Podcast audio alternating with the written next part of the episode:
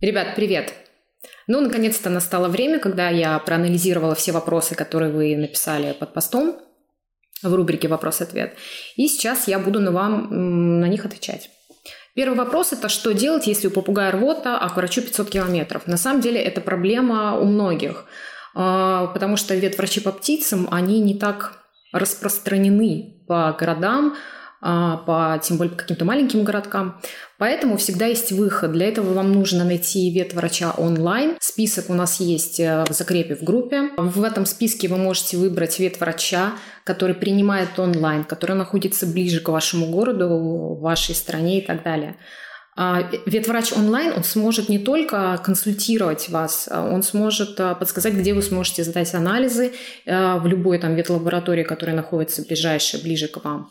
Э, либо он вам подскажет, как вы можете отправить, э, например, помет на анализ и так далее. То есть это прям самый верный способ, чтобы у вас всегда врач был, как сказать, в мобильном телефоне. Что касается рвоты у попугая, как оказать первую помощь?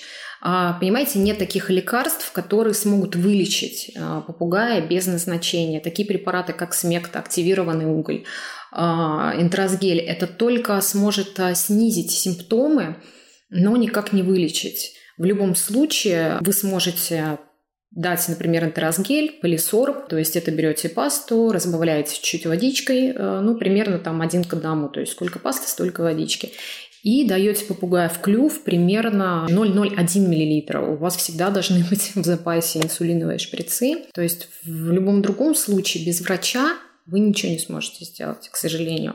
Опять же, если вы сумеете погасить какие-то симптомы и подумаете, ой, ну все, рвота закончилась, значит, все, мой попугай здоров.